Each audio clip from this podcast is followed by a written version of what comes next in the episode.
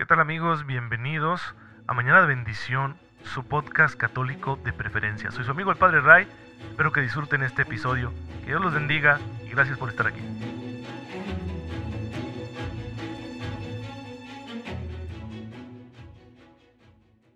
Muy buenos días hermanos, muy feliz jueves eucarístico tengan todos ustedes, el Señor los bendiga. Soy su amigo el Padre Ray, espero que se encuentren muy pero muy bien, gozando ya de la abundante gracia que Dios amorosamente pone en nuestras vidas desde ya, para que aprovechándola podamos ser santos, podamos vivirlo todo a la manera de Jesucristo nuestro Señor. Ustedes saben que los jueves la iglesia nos invita a tener una mayor devoción a la presencia real de Jesucristo en la Eucaristía. Y podemos nosotros acercarnos al misterio de Jesús Eucaristía de distintos modos. El mejor es que tú puedas asistir hoy a misa pero no siempre se puede, no siempre puedes participar de la celebración eucarística, entonces podemos también participar de un acto de adoración solemne, una hora santa, por ejemplo, o podemos simplemente llegar a alguna iglesia a visitar a Jesús en el sagrario, o si ni eso podemos porque estamos muy ocupados o muy lejos de, de una iglesia donde esté Jesús presente en la Eucaristía, pues entonces podemos acordarnos de Él con una comunión eucarística. Así que, hermanos, Todas esas maneras tenemos para celebrar hoy el gran amor que Dios nos ha tenido en su Hijo Jesucristo y que éste ha querido quedarse con nosotros en el sacramento del altar. No lo olvidemos porque, según la enseñanza de la Iglesia, inspirada por el Espíritu Santo, la Eucaristía es fuente y culmen de la vida cristiana. Bien, hermanos, y Jesús se ha quedado con nosotros en la Eucaristía para hacernos santos, para alimentarnos en el camino de santificación. Y ya muchos hermanos nuestros se han dejado santificar por el Señor. Pidamos a Dios nos dé la docilidad que ellos tuvieron. Hoy quiero recordar a San Patricio, un santo de mi devoción. Él nace con el nombre de Maewin, creo que así se pronuncia, en esta lengua antigua que se hablaba en las Islas Británicas, el gaélico. Alrededor del año 387, en un lugar llamado Tavernie, en lo que hoy es Escocia. Era hijo de un oficial romano que era católico y su madre era originaria de Escocia, de la tribu de los Scoti, que da nombre a esta región, a este país, y que era de origen pagano. Teniendo 16 años, cae prisionero de unos piratas irlandeses, cuando Irlanda todavía estaba en manos del paganismo, y fue vendido como esclavo. Tras varios intentos logra escapar de sus captores y se pone a predicar el Evangelio en Irlanda, una isla que se encontraba en ese tiempo dividida en numerosos clanes sometidos a la poderosa autoridad de unos líderes espirituales, vamos a llamarlos así, que eran los druidas, una especie de, de brujos, ¿no? de sacerdotes naturalistas, ¿sí? que influían mucho en las decisiones del pueblo de origen celta que habitaba lo que hoy es Irlanda en aquel entonces. Se adaptó muy bien a las condiciones sociales del lugar, ¿sí? recibió la ordenación sacerdotal y llegó a ser obispo y empezó a predicar con gran entusiasmo durante mucho tiempo a los irlandeses. Estableció un clero local, un sistema de evangelización muy interesante y por eso hoy lo consideramos como el gran apóstol de Irlanda. Murió hacia el año 461. Incluso por ahí hay una leyenda donde le atribuyen a su intercesión el haber acabado con una plaga de serpientes que invadía eh, la isla. Y es curioso porque es la única de las islas británicas en las que no hay serpientes. No hay serpientes nativas en Irlanda y muchos dicen que esto se remonta a la oración que hizo San Patricio para librar a la isla de esta plaga de serpientes, de viborillas.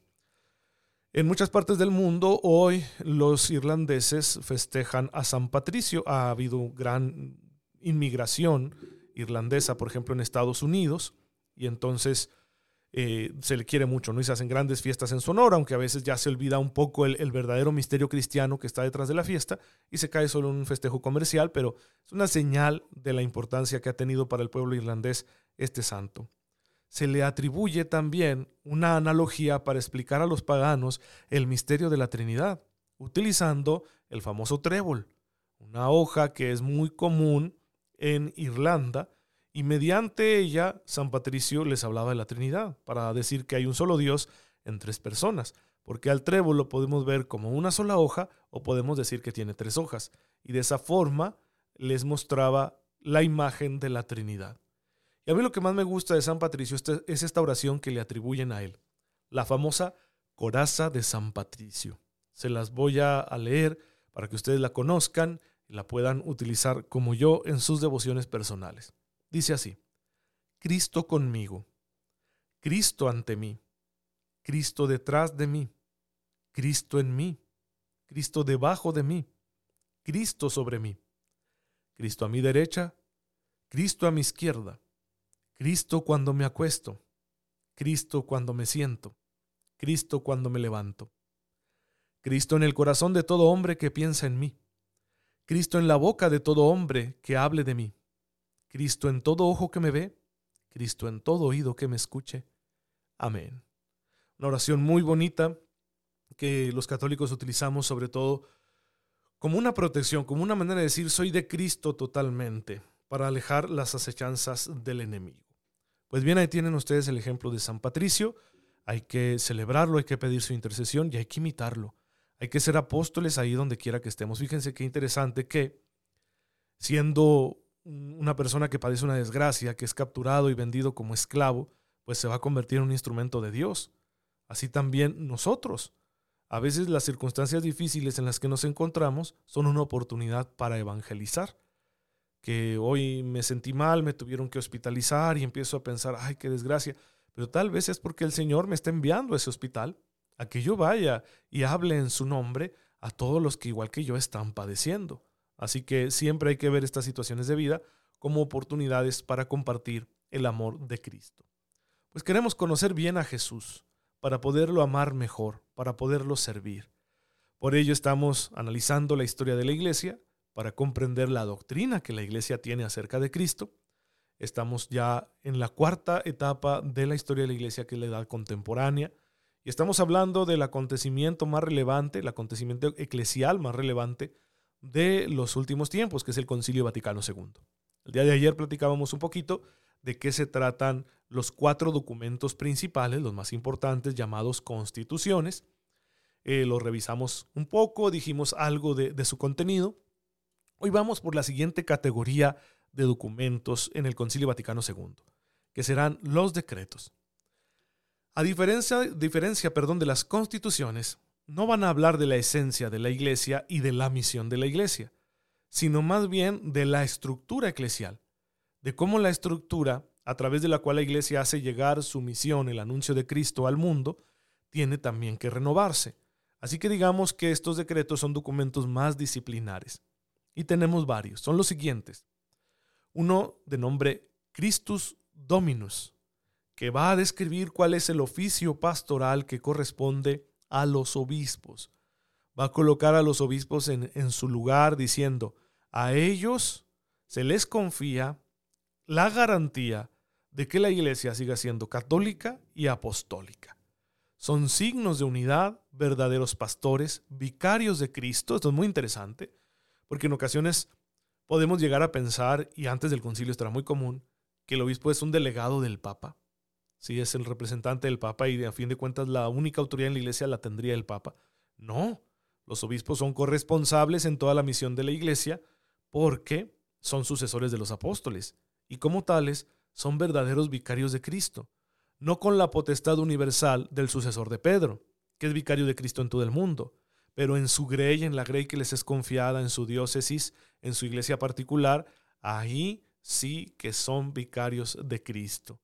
Y cuando yo leí este documento al inicio de mi formación en el seminario, la verdad es que me sorprendió, porque yo era uno de los que pensaba así, que el obispo tenía autoridad porque el papa se la delegaba. No, tienen autoridad por el sacramento del orden que los constituyen verdaderos sucesores de los apóstoles. Como es de esperarse, el siguiente decreto es acerca de la vida y ministerio de los sacerdotes. Es llamado Presbyterorum Ordinis. Y aquí se pide al sacerdote que viva según su identidad. Y se dan los rasgos fundamentales de la identidad sacerdotal, para que los sacerdotes procuren favorecer estos rasgos. Se habla también de algunos detalles como la conveniencia de la vida comunitaria de los sacerdotes, cosa que, creo yo que no se ha logrado en gran medida en el mundo entero. Seguimos teniendo muchos sacerdotes aislados, muy enfocados en su actividad pastoral, pero en ocasiones con poca comunión con sus hermanos sacerdotes, precisamente porque no hay una vida en común. Bueno, ahí tenemos la recomendación del concilio y hay que irnos, irnosla tomando en serio.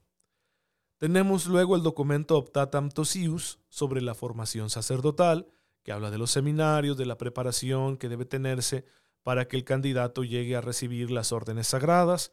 Y, y es muy importante porque los seminarios actualmente viven los esquemas definidos precisamente por este documento. Tenemos luego otro decreto llamado Perfecte Caritatis, que va a tratar acerca de la adecuada renovación de la vida religiosa. Aquellos hermanos nuestros, hermanas nuestras, que han querido seguir a Cristo, viviendo en la vida consagrada, haciendo votos de pobreza, castidad y obediencia, eh, llevando un seguimiento más radical de Cristo en la realización de un carisma mm, particular. Algunos de los religiosos se dedican a la enseñanza, otros a cuidar de los enfermos, otros a la catequesis, a las misiones o a la vida contemplativa.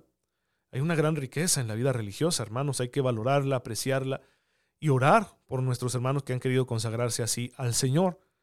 Pues bien, en este documento se pide una adecuada renovación de todas las congregaciones y órdenes religiosas, de todas las formas de vida consagrada que hay en la iglesia. Y se dan unos principios. Y se vuelve a retomar el ideal. El ideal de la vida consagrada no es simplemente apartarse del mundo o llevar un estilo de vida especial, no, sino es buscar la perfección del amor. El religioso está buscando de manera pública la perfección del amor. A mí esto me parece algo muy grande y bueno, pues se requiere caminar con la iglesia para que la vida religiosa siga siendo lo que tiene que ser. Luego está otro documento, Apostolicam Actuositatem, que va a tratar del apostolado de los laicos, es decir, a los bautizados, en general, a todos los hijos de Dios que forman la iglesia, ¿qué les corresponde en la gran tarea de la evangelización? Eh, ¿Qué es lo que les toca? Y, y va a decirnos este documento, primero que nada, la santificación del mundo, el llevar a Cristo a todas las cosas de este mundo y después unirse a las iniciativas de los pastores para llevar la palabra de Dios, el mensaje de Cristo, a todos los rincones de la tierra. Y esto pueden hacerlo de distintas formas en los ministerios que conforman la vida ordinaria de la iglesia. Y, es muy importante que todo laico tenga esas dos eh, perspectivas siempre presentes. Por un lado, ahí en mi vida ordinaria tengo que ser un buen cristiano, un apóstol pero también puedo involucrarme en toda la labor pastoral que la iglesia realiza, por supuesto, porque la iglesia es ministerial, es decir, la iglesia organiza su vida mediante ministerios, mediante servicios. Pues el laico tiene que tener esa apertura de decir, yo le entro, a ver, voy a buscar qué ministerio es para mí, para qué soy bueno, para qué soy apto, y de esa forma poder contribuir con esa riqueza de la vida eclesial, pero sin olvidar que mi primer misión está en que las cosas que yo vivo sean santas, en mi trabajo, en mi familia, en mi vida ordinaria. Después está otro decreto, Orientalium Ecclesiarum, que habla sobre las iglesias orientales católicas. Recuerden que espiritual, teológica, litúrgicamente, la iglesia siempre ha tenido como dos grandes tradiciones, la oriental y la occidental. Y en Oriente ha habido muchos cristianos que aunque quizá han estado lejos de, de la sede de Roma, del Papa, por asuntos históricos, Muchos de ellos han permanecido en comunión con la Iglesia Católica hasta nuestros días, como es el caso de los católicos de rito maronita, que nunca han estado formalmente separados de la sede romana, del sucesor del apóstol Pedro. Pero también en comunidades que sí se separaron, en los distintos cismas, en el cisma que vino después del concilio de Calcedonia, en el cisma del siglo X que separó a católicos y ortodoxos, de esas comunidades que se han separado de la comunión con el Papa, Luego ha habido porciones que han vuelto a la comunión católica. Y entonces se les ha respetado su tradición litúrgica y espiritual, su disciplina eclesiástica. Así que este documento busca que también se renueve la vida ordinaria de las iglesias orientales católicas, de los católicos de rito oriental, como son los maronitas, los melquitas, los ucranianos, los rutenos, los griegos, los coptos, los armenios, etc. Esa riqueza es, es muy grande, hermanos, conviene que la conozcamos. Y ellos, con ellos tenemos la unidad de la fe, el mismo dogma y la unidad de la comunión, porque aceptamos al sucesor de Pedro como pastor universal de la iglesia pero tienen su propia tradición litúrgica espiritual y su propia disciplina eclesiástica. Por ejemplo, en el Oriente, estas comunidades que son plenamente católicas ordenan presbíteros, sacerdotes, a hombres casados, mientras que en el Occidente solo se ordena diáconos a hombres casados, no presbíteros. Así que si ustedes van a Oriente, no se extrañen de toparse con un sacerdote plenamente católico que quizás celebra en el rito bizantino, en el rito maronita, pero que está casado. Es un hombre que, casado fue llamado al sacerdocio, a diferencia de la iglesia de rito romano, acá en Occidente, donde el presbiterado solo se concede a hombres célibes, no a hombres casados. Tenemos luego el decreto Adyentes Divinitus, que trata sobre la actividad misionera de la iglesia, es decir, la necesidad que tenemos de seguir llevando el Evangelio a donde no es conocido, porque hay muchas naciones y pueblos donde el Evangelio no es todavía conocido, aún no se conoce a Cristo y se necesita ese espíritu misionero. Nos va a dar algunas pautas el concilio para la realización de esta misión siempre presente en la vida de la iglesia. Viene luego el decreto Unitatis Redintegratio, que trata sobre el ecumenismo. La palabra griega oikumene significa casa común y durante mucho tiempo se utilizó para describir a toda la cristiandad. De manera que las relaciones ecuménicas se refieren a las relaciones de las distintas confesiones cristianas. Somos muchos los que tenemos en común nuestra fe en Cristo, pero que tenemos divisiones, separaciones, malos entendidos por diversos motivos. Por ejemplo, entre la Iglesia Católica y las iglesias ortodoxas o las comunidades protestantes. Y aquí ya hay una multitud ¿no? de variaciones, de posturas teológicas, espirituales, pastorales, etc. Y bueno, eso complica ciertamente la predicación del Evangelio porque nos quita credibilidad. ¿Cómo vamos a anunciar a Cristo divididos? Él quería la unidad, la pidió al Padre en la última cena, según lo dice San Juan en su Evangelio en el capítulo 17. Así que nosotros también tenemos que estar trabajando por la unidad, no es algo opcional, es algo necesario. Para que la unidad se construya hay que establecer el diálogo. Así que el diálogo ecuménico es muy, pero muy importante. Y este decreto Unitatis Redintegratio busca poner sobre la mesa de nuevo el llamado a la unidad que nos hace Jesucristo nuestro Señor. Y de aquí van a partir algunas iniciativas para que la iglesia favorezca el diálogo ecuménico. Ahora, precisión, el diálogo ecuménico se da con quienes creen en Cristo aunque no estén en completa comunión con nosotros. En sentido específico, no le llamamos diálogo ecuménico al diálogo con las otras religiones o con el ateísmo, el secularismo, el agnosticismo. No, porque tenemos cosas en común con, con este tipo, tipo, de religiones, culturas, ideologías, sí, por supuesto, porque todos somos humanos, pero tenemos más en común con quienes creen en Cristo. Yo tengo más en común con un metodista, con un bautista, con un luterano, con un anglicano, con un ortodoxo, con un copto, que lo que tengo en común en sentido religioso con un budista o con un musulmán o con alguien que practica las religiones paganas de la antigüedad o con un ateo. ¿Sí? En el sentido religioso tengo más en común con ellos, por eso el primer paso del diálogo de la iglesia va a ser con quienes creen en Cristo. Primero el diálogo ecuménico, después el diálogo interreligioso. Y el último decreto que tenemos es uno que no se le ha dado, creo yo, la importancia que merece. Intermirífica, que es sobre los medios de comunicación social. Es que ya en aquel entonces, cuando estamos en el, en el auge de la televisión, no, no en el auge quizá, pero eh, en los años 60 son el punto de quiebre en el que la televisión se va haciendo cada vez más global. Aún no llegan a tener todo el alcance que tendrá en décadas posteriores la televisión como fenómeno de comunicación social, pero despierta en los años 60 quizá por los avances tecnológicos que lo permiten. Y el Papa San Pablo VI le dice a los padres del concilio, también hay que ver cuál es el, lugar de los medios de comunicación en la iglesia, cuál es nuestra postura frente a los medios de comunicación, y por eso se elabora este decreto, que básicamente nos va a decir dos cosas. Primero, los medios son importantes para la vida del mundo y para la vida de la iglesia. y hay que aprovechar sus bondades. Pero luego invita a que el uso de los medios sea responsable, porque también los medios pueden ser un instrumento de división, un instrumento de desencuentro entre los hombres, porque la información puede ser manipulada. Así que se tiene que realizar la labor en los medios de comunicación de una forma responsable. Eso es lo que nos dice este documento intermirífica del Concilio Vaticano II. Pues ahí tienen ustedes toda la categoría secundaria de documentos que tiene el concilio. Primero están las constituciones, hablamos de ellas ayer. Hoy tenemos los decretos. Nos quedan las declaraciones y los mensajes, ya los veremos en otro episodio, si Dios lo permite. Te damos gracias, Señor, porque a través del concilio has soplado con la gracia de tu Espíritu sobre toda la iglesia, para invitarnos a retomar el camino que tenemos como miembros de tu pueblo entregados a la tarea de la evangelización. Concédenos el auxilio constante de tu amor para que podamos cumplir con esta misión sin echarnos nunca para atrás. Por Jesucristo nuestro Señor. Amén.